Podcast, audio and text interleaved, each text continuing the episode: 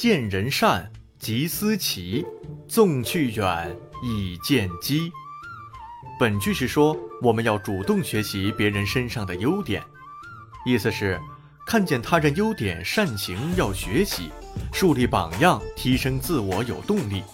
即使差距很大，努力不灰心，慢慢追赶，并驾齐驱，终有日。梁彦光治乱。隋朝时，河南象州地区民风不佳。人与人之间相处得很不和睦，多有邻里吵嘴打架或者商贩争夺利益的事情闹到公堂上的情况发生。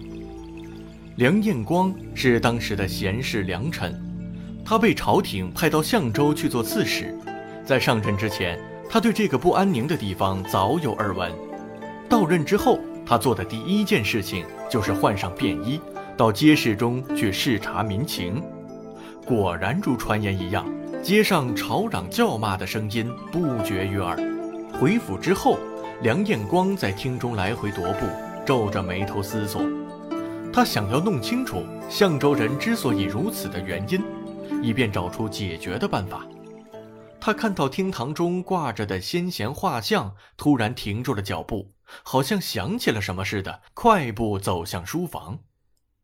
第二天，梁彦光就草拟了一份文书。派人去召集一批品行端正、学识渊博的读书人，然后他在每一个乡村都设立一所学校，让附近的孩子都到学堂里去学习圣贤之书。有人问他为什么要这么做，他答道：“那天巡视回来之后，我偶然想起路过周里学堂的情景，那里房舍破败，只有稀稀拉拉几个学生，而且所教授的内容也粗浅杂乱。”我突然明白了，为什么这里的民风如此恶劣，正是因为没有树立先贤的榜样，激励人们，让人们去效仿，他们才不知道应该如何为人处事啊！所以我才打算在州里多办学堂，教授圣贤书。时间一天天过去了，街上的吵嚷叫骂声越来越少，学堂却越来越热闹。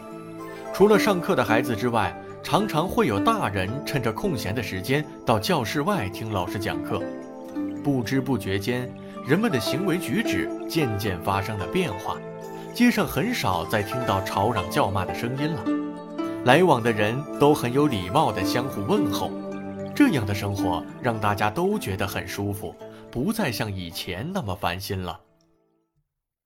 这天，清静已久的衙门来了一位告状的人。他是来告发自己的堂兄弟交通的，因为他对父母不孝顺，经常恶语相向。梁彦光听后很生气，他派人将交通叫到孔庙里。交通莫名其妙地来到孔庙，梁彦光已经等在那里了。他没有训斥交通，而是指了指墙上的一幅画，让他仔细看。交通看了半天。画上画的是一个年轻人跪在一个老妇人面前嚎啕大哭的场景。这时，梁彦光告诉他，画里的人是韩伯瑜。他因为母亲打他不痛，发现母亲已经老了，力气大不如从前，自己能孝顺母亲的时间也不多了，于是跪在母亲面前大哭起来。听完故事之后，交通没有说话。脸上露出惭愧的神色。从那以后，交通的言行举止里少了一分暴躁粗鲁，多了一分谦和有礼。父母邻里都为他感到高兴。高山仰止，景行行止，榜样的力量是无穷的，指引着我们走向更高更远的地方。